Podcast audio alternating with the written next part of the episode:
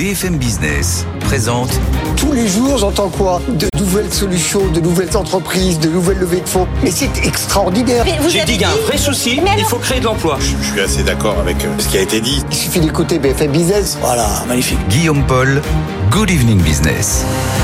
Il est bientôt 18h, soyez les bienvenus dans Good Evening Business en ce 22 décembre 2023. Dans l'actualité ce soir, cette négociation qui était très attendue, qui a débuté ce matin, la négociation entre les syndicats et le patronat sur L'emploi des seniors, alors on va rien vous cacher, on ne s'est pas lancé dans des détails techniques à trois jours de Noël, il sera toujours temps de voir ça en janvier évidemment, mais vous allez voir que la discussion s'annonce quand même assez ardue, on va voir ça dans, un instant.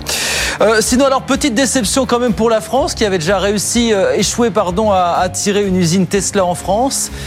Cette fois, c'est le chinois BYD qui l'a dit aujourd'hui. Il choisit finalement la Hongrie pour implanter sa première grosse usine européenne. On verra ça dans un instant. Et puis, grande question de cette fin d'année, est-ce que l'inflation va continuer à baisser euh, dans les prochains mois euh, en France? Ce matin, c'est Michel-Édouard Leclerc, en tout cas, qui a promis des baisses notables sur certains produits alimentaires. Michel-Édouard Leclerc qui va même défier Coca, le grand Coca-Cola. Alors, est-ce que Michel-Édouard Leclerc sera plus puissant que Coca? On verra ça dans, dans un instant. Voilà les grands thèmes de l'actualité ce soir qu'on va évidemment développer avec nos experts qui arrivent évidemment dans un quart d'heure. Et nous nous sommes ensemble jusqu'à 19h sur BFM Business. Très bonne soirée. Good Evening Business, le journal.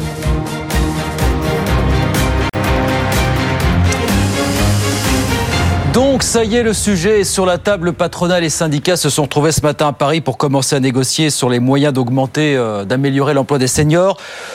On s'est contenté de fixer un calendrier et une méthode de travail, mais il ne faut pas se le cacher, la discussion va être assez complexe dans les prochaines semaines. Caroline Morisseau. Chacun se renvoie pour l'instant la balle. Pour les syndicats, si le taux d'emploi des seniors est si bas, c'est la faute aux entreprises, puisque 47% des plus de 50 ans qui se retrouvent au chômage le sont après une rupture de leur contrat par leur employeur, licenciement ou rupture conventionnelle à l'initiative de l'entreprise. Pour eux, c'est donc sur les employeurs qu'il faut agir, et plusieurs idées commencent à émerger. FO suggère par exemple d'instaurer une cotisation forfaitaire afin de sanctionner les entreprises qui licencient des seniors. Tous plaident également pour des des aménagements des conditions ou du temps de travail en fin de carrière. Le patronat, à l'inverse, considère que c'est sur les chômeurs qu'il faut agir, notamment en réduisant leur durée d'indemnisation et le gouvernement pousse dans le même sens. Réforme des retraites oblige, l'exécutif veut décaler de deux ans l'accès à une durée d'indemnisation plus longue. Aujourd'hui, un chômeur a droit à 27 mois d'indemnité après 55 ans. Olivier Dussopt souhaite que cela s'applique à partir de 57 et non plus 55 ans, une mesure que les syndicats ne sont pas prêts à accepter sans contrepartie du côté du patronat. Il y aura 13 négociations, hein, 13 séances de négociations entre les partenaires sociaux pour arriver à un accord à la mi-mars. Autant vous dire que ça va être assez sportif. Hein. on en reparle dans, dans moins d'un quart d'heure avec nos experts euh, sur BFM Business. Dans l'actualité, sinon, je vous le disais, c'est quand même une déception pour la France qui avait déjà échoué à attirer euh, une usine Tesla en France. Parce que cette fois, c'est le chinois BID qui a tranché. Il choisit donc la Hongrie pour implanter sa première grosse usine européenne. Nouvelle étape pour cet acteur qui clairement a de grosses ambitions sur le continent européen. Justine Vassogne. C'était l'usine la plus convoitée d'Europe. Un an durant, de nombreux pays ont rivalisé pour courtiser BYD. La France notamment était sur les rangs. Bruno Le Maire a rencontré à deux reprises Wang Shanfu, le patron de l'entreprise. Il lui a vanté les atouts du territoire français. Mais les arguments de Viktor Orban ont été plus convaincants. Le Premier ministre hongrois veut faire de son pays une grande puissance de l'électrique. Il ne rechigne pas sur les subventions et cela paye. Le géant chinois Cattle y a par exemple commencé la construction de sa plus grande usine européenne de batterie. Ça se passe bien avec le gouvernement hongrois, reconnaît-on chez BYD, qui connaît le pays pour y posséder déjà une usine de bus. L'entreprise va construire son usine qu'elle décrit comme ultra moderne à Szeged dans le sud du pays. Elle y fabriquera des voitures particulières, hybrides et électriques, ce qui créera des milliers d'emplois locaux selon elle. La Hongrie au milieu de l'Europe est un emplacement stratégique pour BYD qui veut s'imposer sur le marché après avoir ouvert des concessions dans 18 pays d'Europe. Cette année. Voilà, BID qui choisit la Hongrie au détriment de la France, même si l'Allemagne aussi était candidate à l'arrivée d'une usine euh, du constructeur chinois. On en reparlera ça aussi avec nos experts hein, aux alentours de 19h45 sur, euh, sur BFM Business. Euh, pendant ce temps, la communauté internationale continue de, s'organiser, vous savez, pour préserver le trafic maritime qui continue d'être très perturbé en mer Rouge par les attaques des rebelles outils du Yémen. Vous savez que les Américains ont mis sur pied au début de la semaine une force multinationale de protection maritime. Elle compte désormais une vingtaine de membres. La Grèce, par exemple, a rejoint cette coalition euh, hier jeudi. Et alors, vous allez voir que la, perturbation du, du trafic continue de faire de plus en plus de dégâts. Illustration en Israël, dans le port d'Elat. Là-bas, les activités sont quasiment à l'arrêt. Les conteneurs ne sortent plus, ou alors quasiment plus. Reportage sur place de Clémence Dibou et d'Hugo Dorsemène. 45 000 voitures à perte de vue tout autour du port d'Elat, faute de débouchés. Le seul point d'entrée israélien en mer Rouge, complètement à l'arrêt, et ce docker bien seul à attendre du travail. Regardez vous-même, c'est désert. Il n'y a plus rien à cause de problèmes géopolitiques qui nous dépassent complètement. Sur le quai, un seul bateau chargeant de l'engrais israélien à destination de l'Europe. Mais ce marin nous dit être coincé en attente d'instructions. Une catastrophe économique pour le directeur du port qui dit avoir perdu 80% de son activité. En septembre, ça n'arrêtait pas. On avait deux rotations par jour. Maintenant, les compagnies ont peur de venir. Plus aucun bateau n'est arrivé depuis ces images saisissantes de l'attaque par des outils d'un cargo détenu par une maison mère israélienne. Nombreux pays ont renforcé leur présence, comme la France avec une frégate, pas assez dissuasif pour Guidon. La France est présente partout dans le monde, c'est pour ça qu'elle doit empêcher des organisations terroristes de bloquer des bateaux. Je demande à Emmanuel Macron de prendre plus d'initiatives et d'être plus actif contre le blocage du golfe d'Aden. Chaque jour, les coûts de stockage s'alourdissent pour l'homme d'affaires et c'est le prix global des produits exportés qui pourrait bien grimper. Si les bateaux contournent la mer Rouge pour passer par le sud de l'Afrique, ça rallonge le trajet de 20 jours, ça augmente les coûts de transport, d'assurance et à la fin ça se répercute sur les consommateurs du monde entier. Cela atteint l'Europe, cela impacte tout le monde. Pas moins d'une demi-douzaine de compagnies maritimes a désormais décidé d'éviter la mer Rouge pour privilégier la route par le sud de l'Afrique, ralentissant de plusieurs semaines le commerce mondial. Voilà, le commerce mondial ralentit et puis peut-être un petit regain d'inflation. C'est aussi la question que posent les économistes. Et ça aussi, bien sûr, on en reparlera avec nos experts hein, qui seront avec nous à partir de 19h15 sur, euh, sur BFM Business. L'inflation, justement, en France. Alors, c'est Michel-Édouard Leclerc qui l'a dit ce matin sur, sur BFM TV. Il y aura des baisses de prix en rayon à partir de février prochain. En gros, Michel-Édouard Leclerc le dit, il va réussir, lui et ses petits collègues de la grande distribution, à calmer les ardeurs des fournisseurs qui demandent des hausses de prix parfois un petit peu démesurées. Et Michel-Édouard Leclerc le dit, il va même réussir, lui, à ramener le grand Coca-Cola dans le rang. Alors, question, est-ce que Michel-Édouard Leclerc, c'est plus fort que Coca-Cola? On voit ça avec Frédéric Bianchi. Ce matin, Michel-Édouard Leclerc a enfilé ses gants de boxe sur le plateau de BFM TV et il compte bien mettre KO le géant américain. Alors pour faire baisser les prix, il a trois arguments. Le premier argument, c'est eh bien les ventes de produits de grandes marques qui n'ont cessé de chuter l'année dernière. Un deuxième argument, c'est son propre poids à lui. Il dit je suis le plus fort de la grande distribution et il a raison. 25%, un poids inédit. Eh bien fatalement, ça lui donne des arguments face à Coca-Cola. Mais attention, si Leclerc a des arguments, Coca-Cola en a aussi. D'abord, le géant américain n'a pas vu ses ventes baisser l'année dernière, à la différence des autres grandes marques. Hein. son poids dans le rayon soda est toujours aussi important. Deuxième argument, eh bien Coca-Cola est un peu moins dépendant de la grande distribution depuis la sortie du Covid. Hein. il fait d'importantes ventes en restauration. Il a moins besoin de ventes en grande distribution. Donc on voit les deux ont des arguments à faire valoir, mais la victoire de Leclerc sur Coca est très loin d'être acquise. Voilà, le match qu'on va suivre dans les prochaines semaines, bien sûr. Michel-Édouard Leclerc contre Coca-Cola. On suivra ça de très près, évidemment, sur, euh, BFM Business. Dans l'actualité des entreprises, on a un gros deal dans le domaine de la pharmacie qui a, été annoncé aujourd'hui. C'est le laboratoire américain Bristol Myers Squibb qui met euh, sur la table, écoutez bien, 14 milliards de dollars pour acheter une biotech qui s'appelle Karuna. Une biotech qui développe des traitements contre la schizophrénie, mais des traitements qui pourraient aussi potentiellement présenter des opportunités dans le cadre de la lutte contre la maladie d'Alzheimer. 14 milliards de dollars en tout cas mis sur la table aujourd'hui par euh, Bristol Myers. Euh, en France, Action, vous savez l'enseigne de discount euh, Action va ouvrir un deuxième magasin à Paris, toujours dans le 19e arrondissement. On avait déjà ouvert un là-bas il, y a deux heures et demie. Action, quand même, pour la petite histoire, c'est désormais 760 magasins. 760 magasins à travers toute la France, donc euh, aujourd'hui. Et puis, alors, puisqu'on est à Noël, euh, vous allez voir, c'est un véritable casse-tête pour l'industrie du jouet. Comment viser les enfants avec de la publicité? C'est compliqué parce que d'un côté, les enfants regardent de moins en moins la télé, de l'autre, ils regardent de plus en plus de dessins animés sur des plateformes de streaming, mais des plateformes sans pub. Bref, l'industrie de ce côté-là a besoin de se réinventer. Timothée Marozet. Les enfants n'ont jamais autant déserté l'écran du salon. Selon l'Institut Cantar, plus de 4 enfants sur 5 âgés de 3 à 12 ans regardent des dessins animés sur des plateformes comme Netflix, Amazon ou Disney+, là où il n'y a quasiment pas de spot publicitaire.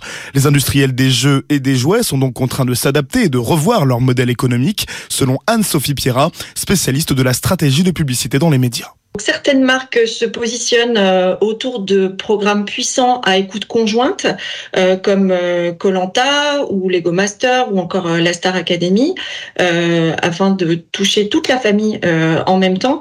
Mais évidemment, ce ne sont que les grosses marques qui peuvent se le permettre, puisque ce sont des tarifs très hauts. Pour les experts, le futur levier de croissance repose désormais sur ce qu'on appelle AVOD, c'est-à-dire de la vidéo à la demande, financée par la publicité, qui permet aux spectateurs d'accéder à du contenu gratuitement après avoir visionné de la pub.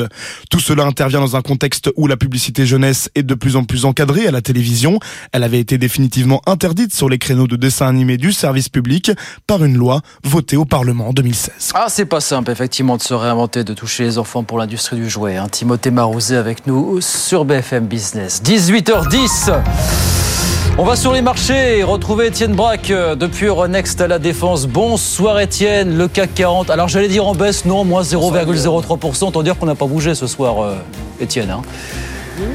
Oui, on n'a pas bougé, que ce soit en termes de progression, en termes de volume. Un vendredi, euh, veille de Noël, week-end de 4 jours. Autant vous dire que les carnets d'ordre étaient relativement vides euh, aujourd'hui. La bourse de Paris finit euh, en roue libre sur les niveaux de clôture d'hier soir. Moins 0,03% en effet, 7568 points.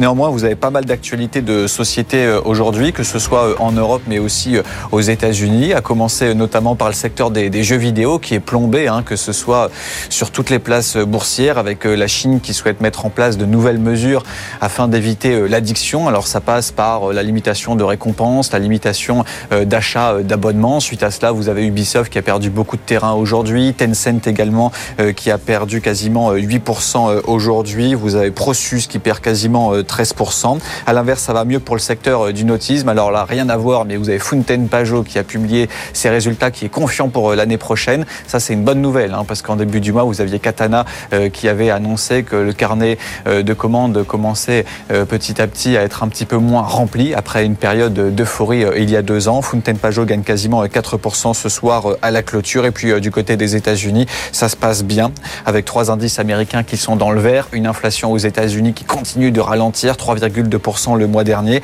Ça va toujours dans l'espoir de baisse de taux l'année prochaine. Attention néanmoins à ce que nous disent les entreprises. Souvenez-vous, Guillaume, au milieu de semaine, on parlait de DHL qui avait fait un avertissement sur résultat. Bah là, aujourd'hui, c'est Nike qui perd 10% à Wall Street avec un groupe qui constate que la confiance des consommateurs et surtout eh euh, les achats eh bien, à la période de mois de décembre. Donc ça, c'est une mauvaise nouvelle. Le titre Nike perd un peu plus de 10% à Wall Street, ce qui pénalise l'indice Dow Jones qui gagne seulement 0,1%. À l'inverse, le S&P 500 grappille 0,3%. Figurez-vous que le S&P est en passe de clôturer sa huitième semaine dans le vert, ce qui n'est pas arrivé depuis 2011. Bref, la fin d'année se passe très bien sur les marchés boursiers, proche des niveaux records, que ce soit à Paris, mais aussi à Wall Street. Pourvu que ça dure. Merci beaucoup Étienne. Étienne Braque, donc à Euronext, avec nous ce soir pour, euh, pour BFM Business, 18h12. Tiens, avant de revenir nos experts, on voulait vous dire un mot. Alors, si ça vous intéresse, si vous partez euh, en avion pour les vacances, ça peut vous intéresser. On voulait vous présenter une petite start-up là qui peut littéralement vous simplifier la vie. En gros, qu'est-ce qu'elle fait? Elle récupère tous vos bagages quelque part dans le centre de Paris et là, elle s'occupe de tout jusqu'à l'aéroport où elle peut carrément les enregistrer. Tout ça pour vous faire gagner, bien sûr, beaucoup de temps. Nathan Cocampo nous raconte tout ça. Bientôt l'heure de prendre son avion. Et dans cet hôtel parisien, la borne jaune All the Way ne passe pas inaperçue. Une balance, quelques consignes de sécurité, un agent réglementé comme à l'aéroport. Après vérification de l'identité du passager et du billet, le bagage en soute est scellé, enregistré, direction Charles de Gaulle. Le client, lui, peut prendre son temps pour arriver à l'aéroport.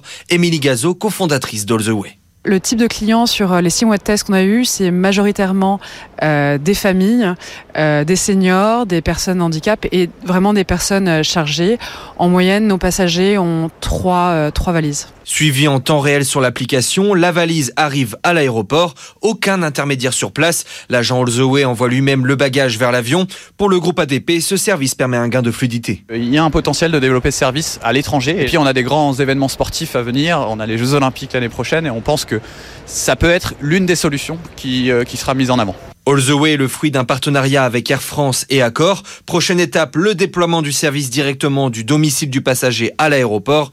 Des discussions sont aussi en cours avec d'autres compagnies. À plus long terme, All the Way prévoit aussi de se déployer dans le ferroviaire. On a oublié, on voulait vous dire combien ça coûte au fait. Hein. All the Way, voilà la petite start-up qui monte, ça coûte 25 euros le bagage et ensuite 10 euros par bagage supplémentaire. Voilà l'information qu'on voulait vous donner évidemment.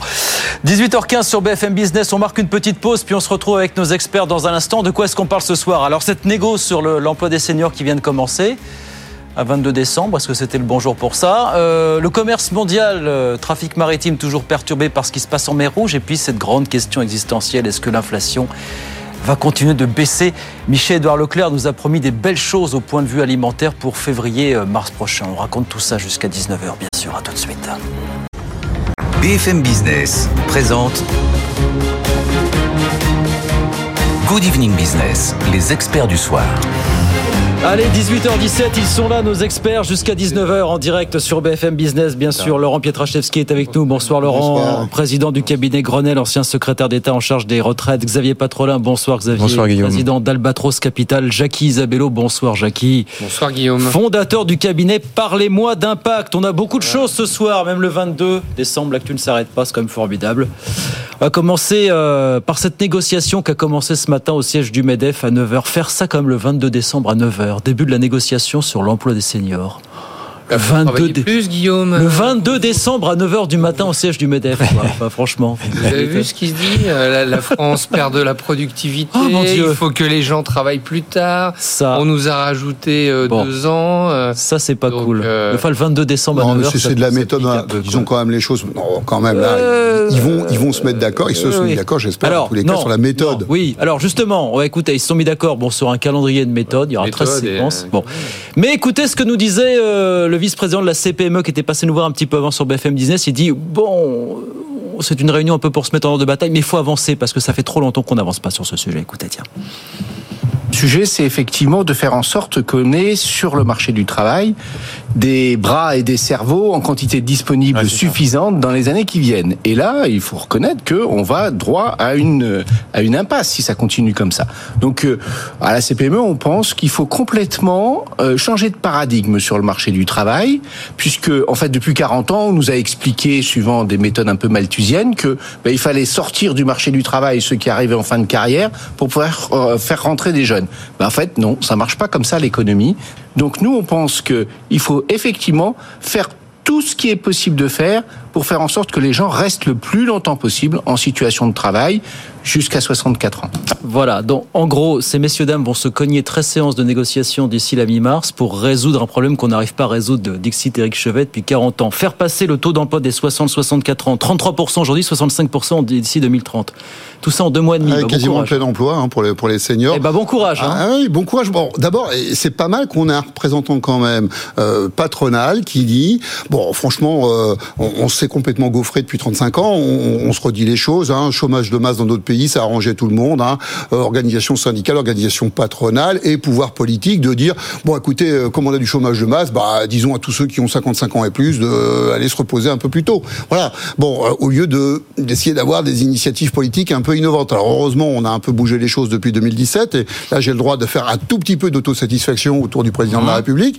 Mais maintenant, le sujet il est quand même à résoudre parce que au final, les enjeux que euh, on a du retard sur les pays d'Europe du Nord, sur le Japon, sur nos voisins allemands, sur la façon dont on est capable d'aménager les conditions de travail pour permettre à tous ceux qui ont plus de 55 ans de rester en activité.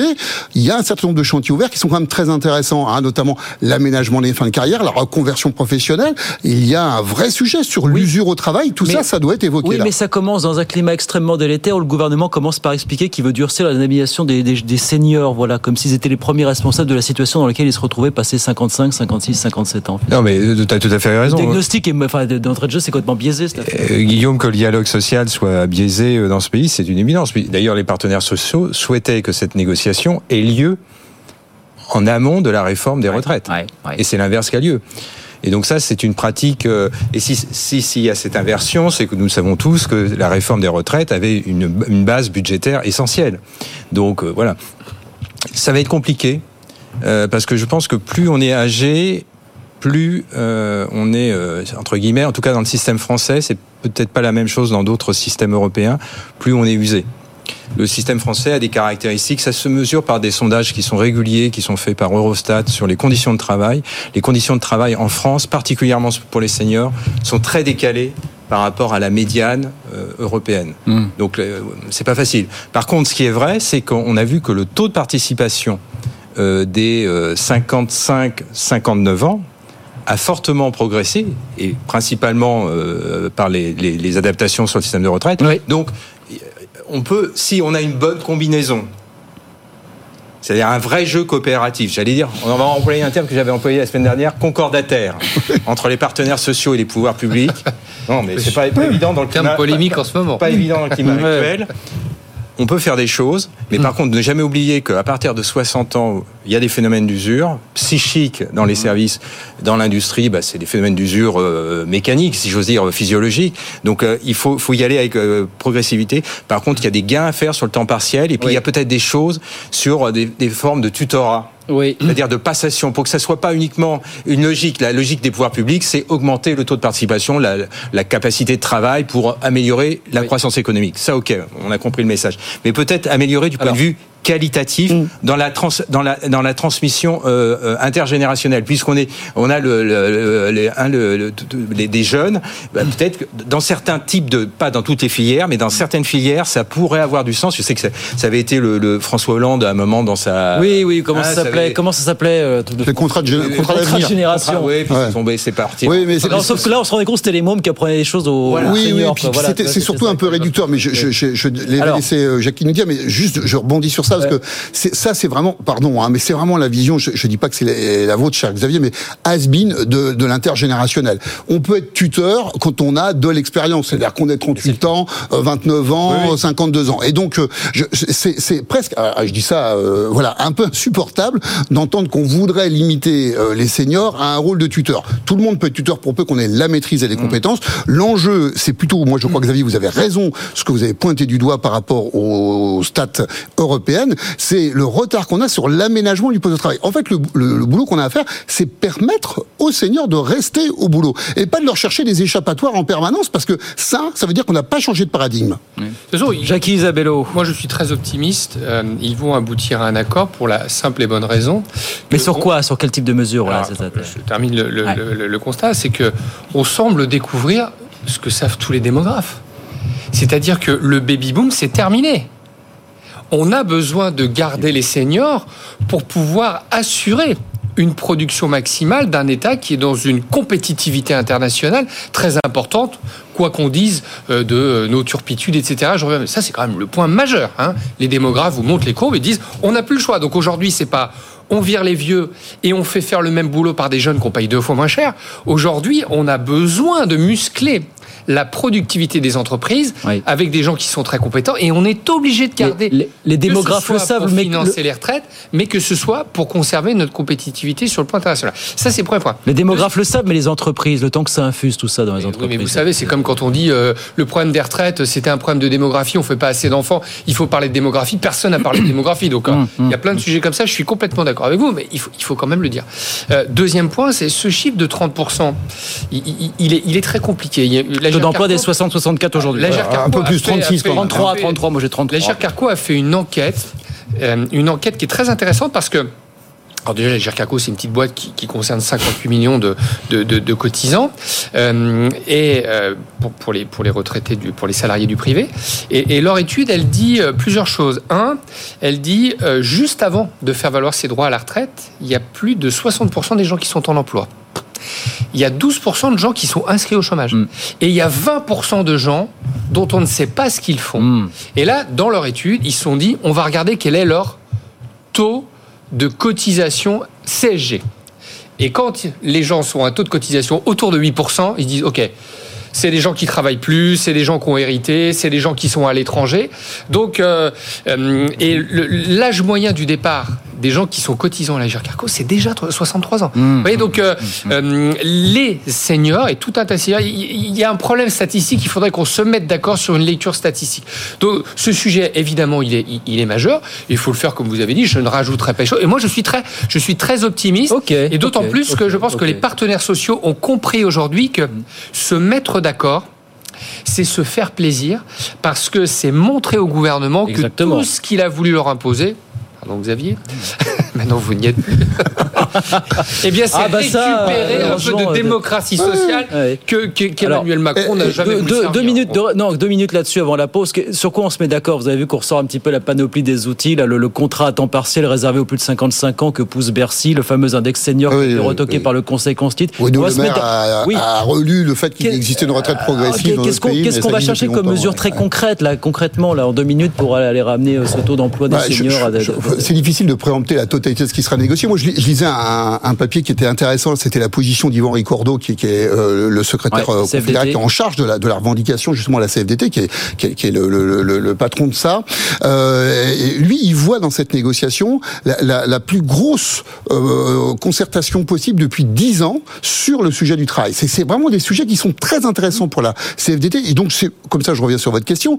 Qu'est-ce qu'ils veulent y négocier? Le contrat euh, épargne-temps universel, vous savez, cette possibilité que, que tout le monde n'a pas de, de mettre euh, de, des journées de congé de côté pour pouvoir euh, les décaisser plus tard dans la vie, à un moment où peut-être j'aurais besoin d'aider mes parents, ou peut-être parce que je veux me reposer. Donc le compte épargne-temps universel, c'est un vrai sujet, et, et, ça, ils sont partis pour négocier ça. Il y, a, y, a, un sujet sur l'usure. Alors là, je vais vous dire très clairement, les, les quatre euh, critères dits de pénibilité ergonomique plus chimique, évidemment, ça c'est euh, un no-go total de la part du, du patronat. Donc, à mon avis, ils vont pas y arriver là-dessus. Mais il y a peut-être des fenêtres à ouvrir, notamment sur les C2SCT qui aujourd'hui sont réservés à un certain type d'entreprise, voire à un certain nombre d'effectifs. Donc là, il y aura peut-être des sujets d'accord qui vont se trouver. du travail, il y a sans doute un truc très intéressant Absolument. parce que les chiffres ont explosé. Donc euh, il y a un vrai. Donc ils ont des sujets. Je pense qu'ils ont envie là-dessus. Et surtout, le dernier point, c'est qu'ils ont quand même, on en avait parlé une fois tous ensemble ici, mais ils ont quand même 440 millions d'euros à trouver. Euh, lettre de cadrage du gouvernement euh, qui renvoie à l'accord UNEDIC. Et il faut que dans cette négo, ils retrouvent les 440 millions d'euros ouais. qu'ils ont promis au gouvernement de retrouver. Donc il y a un peu de boulot quand même. Bon, il y a encore du boulot, voilà la mesure phare, la mesure phare vraiment pour faire décoller l'emploi des seniors en France. On, on Une fois qu'on a passé, on a réussi le, le à passer les idées préconçues. Doit, doit être, doit être imaginatif et doit faire des propositions euh, qui vont embarquer tout le monde dans quelque chose qui sera euh, intéressant, euh, qui mobilisera l'attention, qui montrera au, au, gouvernement que la démocratie sociale euh, existe. Après, il y a évidemment euh, des no-go, mais sur la pénibilité, il peut y avoir des choses mmh. intéressantes à penser. L'adaptation du poste de travail euh, en matière de en matière de formation, il y a tout un tas de choses euh, assez, assez intéressante à faire. Regardez, on a quand même 300 000 emplois qui sont inoccupés. Donc je pense vrai, que les partenaires sociaux là-dessus, et notamment avec les seniors qui veulent faire autrement, qui veulent faire autre chose euh, pour leur fin de carrière, tout en leur garantissant eh bien, euh, d'éviter une perte de leurs revenus, il peut y avoir des choses bon. intéressantes. Enfin, de toute façon, hein, Guillaume, partez du principe que jusqu'ici, le travail des seniors, ça coûtait un fric fou à l'État. Un pognon dingue. Une mise en place de mécanique qui consistait à dire on favorise l'emploi dans les entreprises, mais on reporte ça sur, les, sur les, budgets. Non, voilà. sur les budgets, euh, sur, sur, les budgets de, de, protection sociale, ou en tout cas sur les budgets bon. d'accompagnement social. 30 secondes là-dessus pour conclure. Oui, quitte à insister sur le tutorat, moi je ouais. connais plein d'exemples dans le secteur industriel de gens qui ont passé 30 ans, 35 ans de leur vie, euh, qui ont occupé des fonctions de, de, de cadre et qui du jour au lendemain sont en pré-retraite, du jour au lendemain c'est des gens souvent qui ont encadré des, des effectifs importants Et quand vous discutez un tout petit peu avec eux, il y a une énorme frustration d'avoir quitté l'entreprise, ça c'est une chose, mais surtout de n'en avoir rien transmis.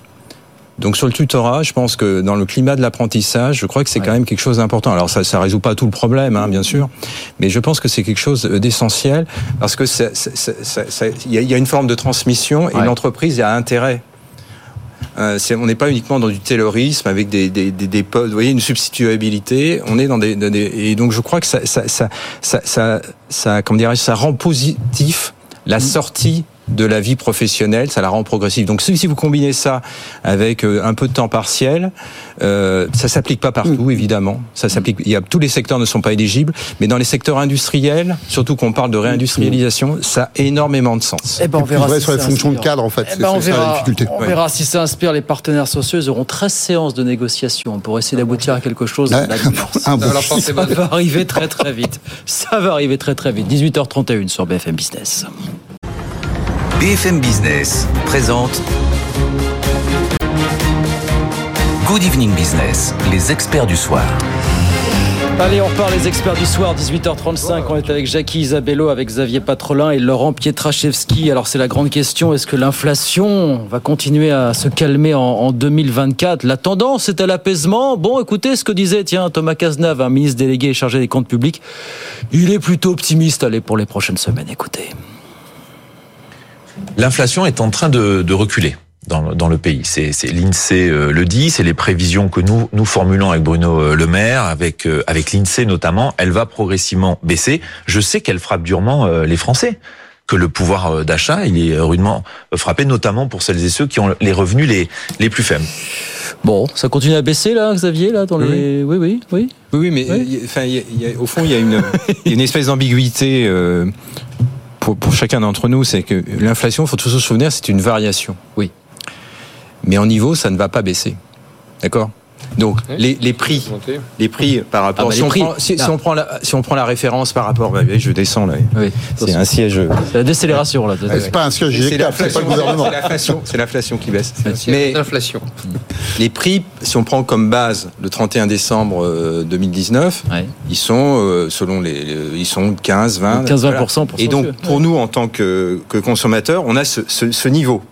Par contre, en variation, et clairement, il va y avoir une décélération. Alors sur certains produits alimentaires, c'est l'objectif des négociations de, de, mmh. de fin d'année, début d'année prochaine, il va y avoir forcément une baisse parce que les prix industriels ont déjà commencé à baisser et il y a une répercussion aussi d'évolution des prix énergétiques mmh. puisque dans pas mal de produits euh, agroalimentaires, l'énergie est une composante essentielle. Mmh. Donc oui, il y, a une, il y a une baisse tendancielle.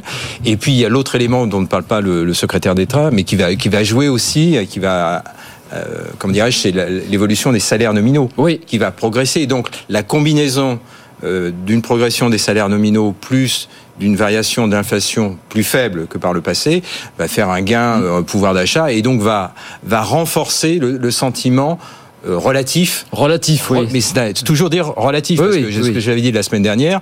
Euh, le ressenti n'est pas le même. Voilà. Non, pour les déciles de, de, revenus très faibles, euh, vous pouvez leur expliquer que l'inflation est à, va être à 2%. Eux, le, constat dans leur cas dit, c'est que l'inflation, il est à 15-20% par rapport aux produits alimentaires il était au 31 décembre 2019. Un énorme décalage. Jackie Oui, par rapport à l'inflation, mon grand-père maternel disait toujours plus tu pédales moins vite, moins tu avances plus fort. Et dans le domaine de l'inflation, c'est un peu ça. C'est-à-dire c'est-à-dire qu'on n'arrête pas de dire aux gens, euh, ça augmente moins vite, ce qui est très difficile comme concept.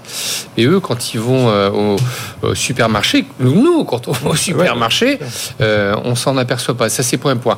Deuxième point, c'est quand même, je trouve qu'on sous-estime énormément la situation internationale. Cette situation d'inflation, elle est venue de crises majoritairement internationales. Hein sur l'énergie, la guerre. Qu'est-ce qui va se passer en 2024 Il y a quand même un phénomène majeur qui doit inquiéter tout le monde. C'est que l'ensemble des sondages qui suivent la situation aux États-Unis donnent un truc catastrophique. C'est que Donald Trump reviendrait au pouvoir.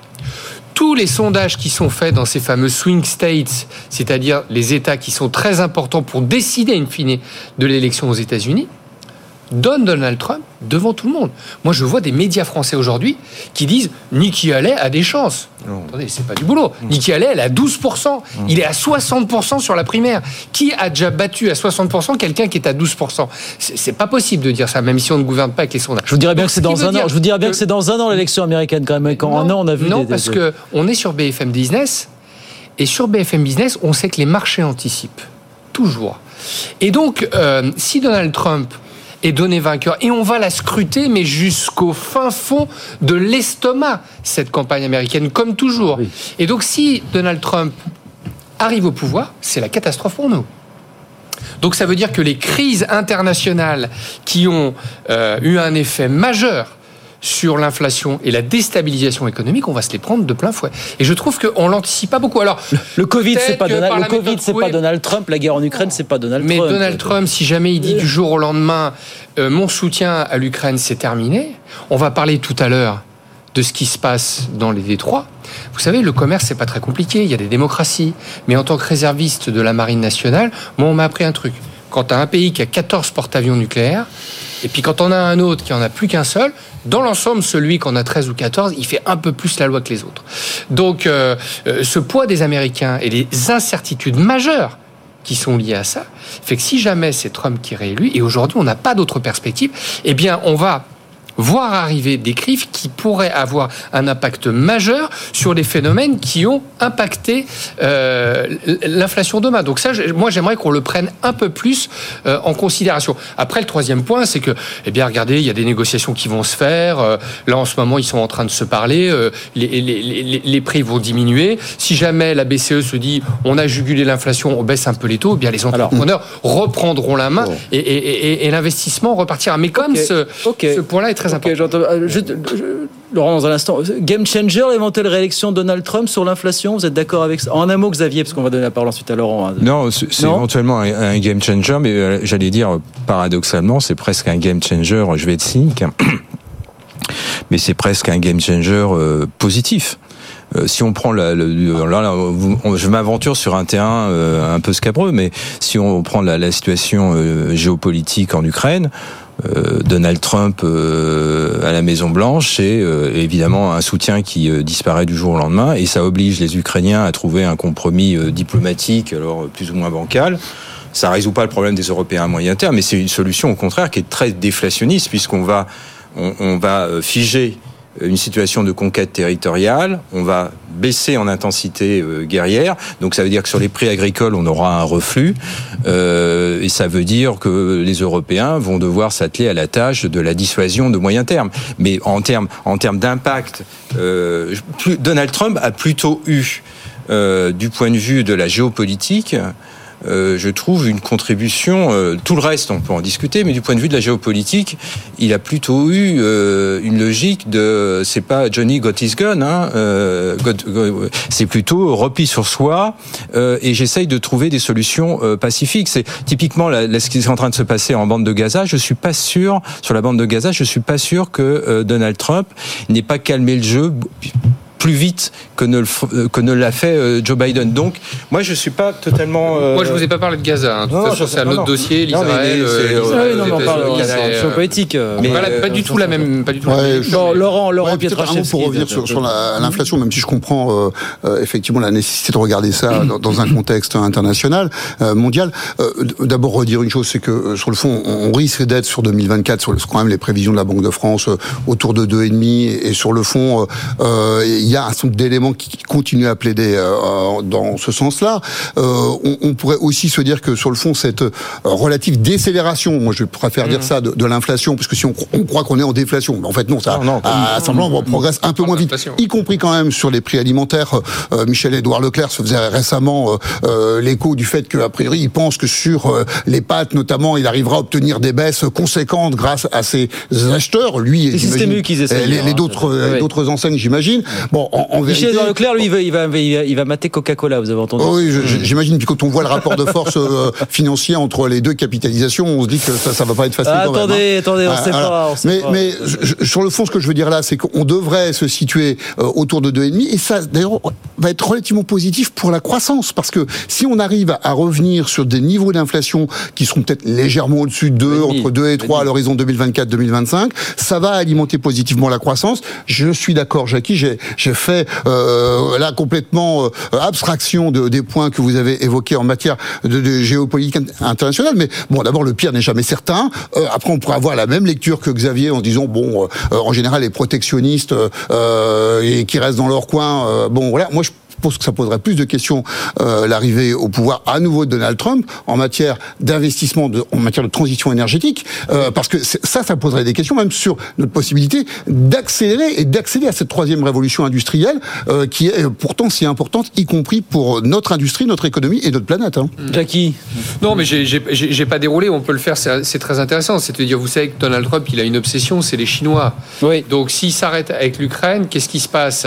Euh, il, il- il a, il a tout tenté. D'ailleurs, ça n'a pas très bien marché contre les Chinois. Donc, mécaniquement, s'il se retire d'Ukraine, avec cette posture qui est une posture de, de repli sur soi, et vous avez raison, mais mécaniquement, les, Chinois euh, réfléchissent un peu plus à aller euh, récupérer Taïwan. Et donc, ça, Ah, à nouveau, voilà, voilà, ça voilà le gros active, dossier, ouais. euh, ça active euh, des, des- des- des leviers de perturbation économique qui sont majeurs parce que parce qu'on sait la place de Taïwan sur l'économie des, des microprocesseurs et tout ça. Donc vous voyez, on, on- on réactive des crises euh, quasiment systémiques internationales qui ont des effets majeurs sur le business parce que Biden et Xi Jinping se sont parlé en disant on s'aime pas, mais il y a 300 milliards d'échanges entre les pays. Trump, il réfléchit pas comme ça. Aujourd'hui, Trump, il édite des documents et il dit à tout le monde, son mot valise, c'est retribution. En anglais, retribution, c'est de la vengeance. Il va se venger contre tout un tas de trucs. Vous voyez, c'est ce Il l'a de annoncé. c'est très déstabilisant. Il a au moins eu le mérite de l'annoncer. On va essayer de passer une bonne fin d'année, Jackie, Je- quand même, je me hein, vengerai. parce que 2024, ça peut être terrible. C'est ça qu'il l'a dit, en cas des réactions, je me vengerai le premier jour. Après, voilà, voilà ce qu'a dit Donald Trump.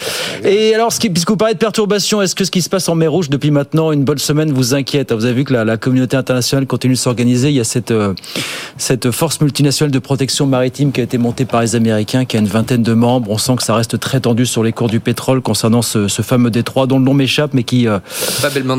Exactement, qui abrite 12% du trafic maritime mondial. Est-ce que là aussi, il y a des sources de déstabilisation? On nous dit tout ça va plus entraîner de retard que de hausse des prix et d'inflation supplémentaire finalement. Vous êtes euh, inquiet ou pas, Xavier, ou pas Non, pour l'instant, j'arrive pas à être inquiet. Regarde- J'ai regardé juste avant de venir le, le prix du pétrole le grimpe mais s'emballe pas non plus. Quoi. Voilà, j'ai regardé, aussi.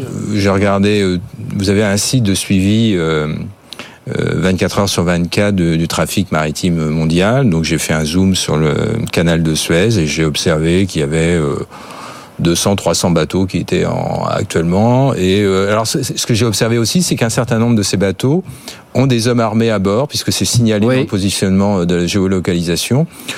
Euh, donc voilà, non, non, mais ça, ça nous, ça nous ramène au, au- au point précédent, c'est-à-dire que la géopolitique et ce qui est en train de se passer en bande de Gaza peut, euh, comme dirais-je, diffuser. Jusqu'à présent, il a été contenu. euh, les Américains ont immédiatement déplacé deux groupes aéronavals dans les Ouais. premières, euh, premières euh, euh, jours qui ont suivi les événements du 7 octobre. Donc on, a tout de suite compris que ça calmait l'Iran d'une certaine façon, mais on voit bien que l'Iran euh, utilise des biais euh, di- divers et variés. Et donc derrière cette problématique, il y a une généralisation possible. Donc moi, j'y vois plutôt un, un- un- outil euh, diplomatique pour euh, agir sur le gouvernement israélien et lui, lui dire au-delà de la problématique euh, dramatique hein, euh, humaine en bande de Gaza, qui justifierait déjà un, arrêt, en tout cas une, une stratégie de cess- cessez-le-feu, euh, de, de commencer à dire euh, maintenant votre votre truc, il commence, ça commence à déraper sérieux. Euh, et ça peut avoir des conséquences. Euh, et donc, euh, pour l'instant, moi, le trafic que j'observe, il n'y a pas de. Au pire, c'est des retards, mais c'est il n'y a Oui. pas de perturbation euh, dans le canal de Suez. Ça Euh, commence à encombrer aussi du, côté- du, du côté du Cap de Bonne-Espérance, du fait que tout le monde. Oui, alors en plus, ça en plus pour les marins, c'est jamais bon. Enfin, c'est jamais quand vous demandez à un capitaine de cargo si euh, aller dans le c'est le cap des tempêtes. Il y a le cap Horn, mais il y a le cap de Bonne-Espérance. Et à cette période de l'année, envoyer des, des, des, des super tankers, c'est des gros trucs, mais vous avez notamment des, des- ce qu'on appelle des accélérate. C'est Ouais.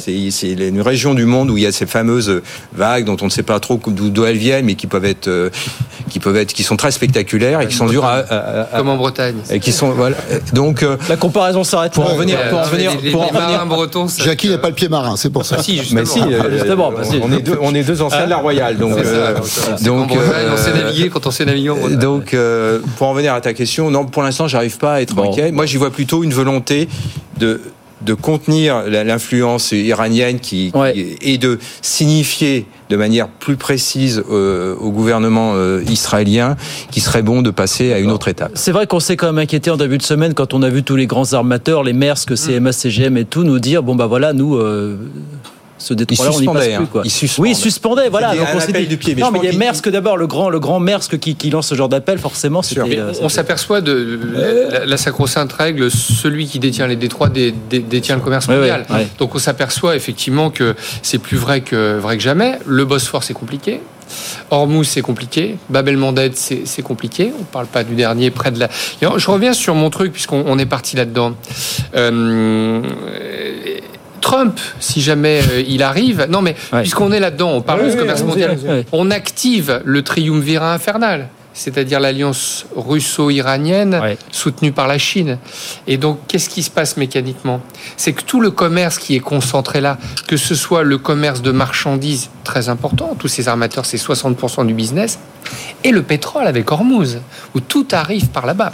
Donc vous voyez, euh, quand je vous disais la, la- la crise systémique, elle doit forcément, en tout cas, s'il y avait, il y avait un indicateur systémique, il devrait regarder cet indicateur-là. Donc aujourd'hui, il faut faire très attention. Bon, les cours des compagnies euh, continuent euh, d'augmenter, mais l'aspect géopolitique, il est extrêmement important. Alors, le business a déjà commencé à s'adapter, puisque vous avez maintenant, on parle plus d'offshoring, mais on parle de friendshoring. Donc, euh, on fait du business en disant, attends, euh, je mets mon usine chez un pote, euh, euh, lui, euh, il va pas euh, me foutre dehors en Afrique, euh, euh, lui, euh, je vais pas me faire dé- défoncer mon bateau, ça va pas me coûter euh, un bras en réassurance l'année prochaine. Bon, pardon, je parle un peu business. Non, mais ça se passe comme ça, c'est- Mais, mais, mais c'est des Euh, choses qui sont un- euh, assez importantes. Un mot là-dessus, puis on parle de BYD après pour finir. euh, Oui, je, je- moi, je- non, mais je pense que voilà, euh, ne faisons pas de catastrophisme. Moi, je suis un peu comme Le Noël Xavier. de Xavier, là. Euh, non, non, non, mais là, là je, Pardon, on, va se retrouver très aligné avec Xavier. Mais moi, moi, je, non, mais d'abord, je pense que Laurent, pardon, il faut, il faut rester très, euh, très raisonnable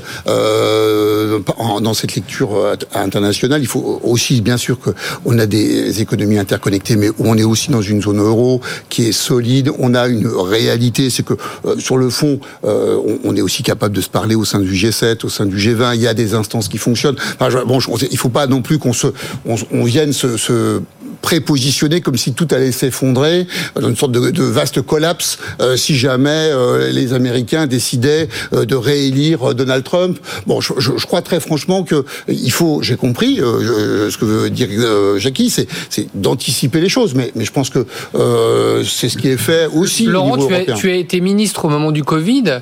Tu tu t'es aperçu que c'est bien anticipé sur tout un tas de paramètres, Euh, notamment quand on a besoin euh, d'être livré euh, d'obus, de masques, de vaccins, de gaz naturel. Ah bah tiens les Allemands, ah bah on n'a même pas de port pour pouvoir accueillir des tankers et faire du, cas, gaz naturel. à- au. Havre, maintenant, c'est plus le cas. Il faut Voilà. un peu. Ah ouais, bon, maintenant, il y a un méthanier je, je dis pas que ça va arriver, mais en tout cas, c'est des aspects très importants plutôt que de se dire c'est des relations boucle-salaire, que prix boucle-salaire, qui vont impulser l'inflation. J'ai relancé Jackie, j'aurais pas dû. Eh ben voilà, il fallait passer le pied. Il reste 5 minutes. Alors, euh, petite déception pour la France. Alors, on a déjà réussi, on a déjà échoué à faire venir Tesla, une usine Tesla en France. Puis aujourd'hui, BYD a tranché. Ça sera pas en France, ça sera pas en Allemagne non plus.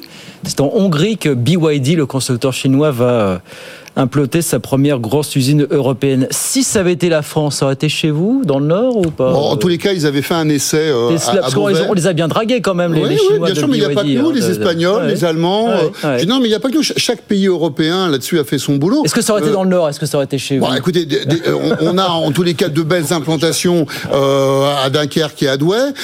Bon, on- ça aurait été, une, je pense, une, belle opportunité, mais franchement, on, on a quand même là du grain à moudre en matière d'emploi et de construction du tissu industriel industriel, de reconstruction du tissu industriel dans les Hauts-de-France. Donc, je veux dire, on va pas ici euh, pleurer en se disant c'est c'est pas chez nous euh, que, que non, Tesla, ça a été- Tesla, ça a peut-être été une claque quand même. mais je pense que le vrai sujet, c'est ils vont en Hongrie. Pourquoi ils vont en Hongrie? Ils vont en Hongrie parce que euh, ils avaient mis une tête de pont euh, là-bas aussi avec euh, des bus euh, électriques Mm. et ils sont dans une stratégie de déploiement industriel. Il y a visiblement, et on en a parlé tout à l'heure, mais là aussi des quelques conjonctions politiques euh, avec euh, Viktor Orban Avec qui Orban, regarde aussi euh, du côté de la Chine et il se trouve que euh, ça fait écho à ce que disait Jackie tout à l'heure. Je pense qu'ils ils se sentent assez tranquilles d'investir euh, là-bas, mais surtout le sujet qui est posé là économiquement à l'ensemble des pays européens, c'est évidemment une stratégie du constructeur chinois spécialisé dans les batteries électriques pour venir évidemment développer sur notre territoire européen sans se faire euh, taxer euh, d'un éventuel surcoût lié à des coûts de transport euh, et à un, impact écologique de ces coûts de transport. Donc ce qu'ils cherchent, c'est à produire européen pour être au même niveau que les constructeurs européens et C'est pas une français. déception pour vous d'avoir réussi à accueillir ni Tesla ni BYD quand même euh, Non, vous, vous l'avez vu quand même parce qu'on on les a, on les a, on, on les a fait sortir du dispositif euh, d'éligibilité à la, à la prime de 5000 euros Ah en plus. oui, c'est Et puis je vais terminer comme ça. euh, C'est vrai que BYD est caviardé par, oui, c'est de dans cette émission. Mais encore une fois, la Je Hongrie, c'est un pays qui vis-à-vis de la Chine peut être un levier pour relancer le projet des routes de, de, de la soie. Et donc euh, un peu de- le un peu de régime plomb de M. Orban voilà. et le régime de M. Xi Jinping et de ses alliés, eh bien, euh, le business contribue à, à ces relations qui sont business-diplomatiques. C'est vrai qu'on a sorti BYD du bonus auto avec tout ça quand même. C'est peut-être ça qu'on paye aussi. Bah, on a bien fait, on peut faire Entre venir les- Xavier, véhicules de Chine et en plus les... les 5000, oui, euh, ça serait. Xavier pas trop là. Ouais, moi, je vais rappeler deux chiffres. Je prends la production industrielle euh, au 31 décembre 2007, avant Lehman Brothers, et je regarde la production industrielle française. Elle est 12% inférieure à celle qu'elle était fin 2007. La production automobile est 33% inférieure. D'accord? Donc ça veut dire que notre base industrielle automobile a perdu un tiers de ses capacités. Donc ça, pour un constructeur automobile, quand bien même c'était une base industrielle thermique, mais pour un constructeur automobile euh, étranger, ça veut dire que l'écosystème est pas pas super. Quand il va en Hongrie, évidemment, c'est pas la même euh, base industrielle, mais là, je suis quasi certain que la croissance de la production industrielle depuis 2007 est une croissance à deux, voire peut-être même à trois chiffres. Par contre, moi, ce qui m'inquiète, c'est qu'au fond, euh, c'est un cheval de Troie pour l'industrie européenne, au-delà de l'industrie française, c'est un cheval de Troie. Et il faut se souvenir quand même, bon, là, en coût du travail, on comprend bien l'histoire, hein, parce que euh, le PNB par habitant en Hongrie, c'est 22 000 dollars, le PNB chinois, c'est 17 000, le PNB français, par habitant, c'est 46 000. Donc on a un coût du travail qui globalement doit être deux fois à deux fois et demi inférieur. Donc ça c'est une chose. Mais il y a les coûts écologiques. Et tu seras surpris de savoir que la Hongrie émet quasiment autant de tonnes de CO2 que la France pour une population qui est cinq fois inférieure. Donc ça veut dire que le coût écologique de l'installation de BYD euh, sur la base hongroise satisfait. Ça veut dire qu'il y a un problème de tarification de CO2, d'accord? Donc, au fond, la Hongrie utilise sa base industrielle de production d'énergie carbonée pour attirer un constructeur qui, par ailleurs, vend des voitures ou des batteries électriques. Et ça, ça me pose question. Parce que je trouve qu'il y a une ambi- et on n'arrive pas à aujourd'hui, pour réindustrialiser la France, on a un atout qui est peut-être un atout un peu fragile, c'est notre coût du travail, on peut en discuter, la formation, on peut en discuter. Mais on a un actif normalement qui est notre énergie décarbonée. D'ailleurs, nos amis allemands ont tout fait pour nous savonner la planche depuis une vingtaine d'années, hein, et, et je pense qu'ils n'ont pas euh, complètement abandonné ce projet. Mais pour l'instant, ils l'ont mis de côté. Et donc ça, ce point-là, il me semble clé dans les prochaines années. Donc il faut qu'on soit capable, quand on vante les mérites de la du euh, Made in France, hein, du Choose euh, France, de vanter ce, ce point-là. Et pourtant, on a essayé, Bruno Le Maire a reçu, Eh ben, ça a euh, échoué. s'est entretenu à deux reprises avec le patron de BYD sans succès. Bon, donc c'est raté pour Tesla, c'est raté pour BYD. On suivra les, les autres, évidemment. Voilà, bon, en tout cas, c'est terminé pour ce soir. Merci beaucoup, messieurs, d'être passés sur BFM Business. Jackie Isabello, Xavier Patrolin et Laurent Pietraszewski. Merci à tous les trois. Très bonne fête de Noël. À très vite. Avec grand plaisir, évidemment, sur BFM Business, 18h57 euh, dans un instant. Le journal, 19h sur BFM Business. Et puis, les pionniers chez Fred Mazella, comme tous les jours. Et puis, nous, on se retrouve, bien sûr, lundi, 18h, BFM Business, Good Evening Business pour de nouvelles aventures. Bonne soirée, bon week-end. À lundi. Good Evening Business. Actu, experts, débat et interview des grands acteurs de l'économie.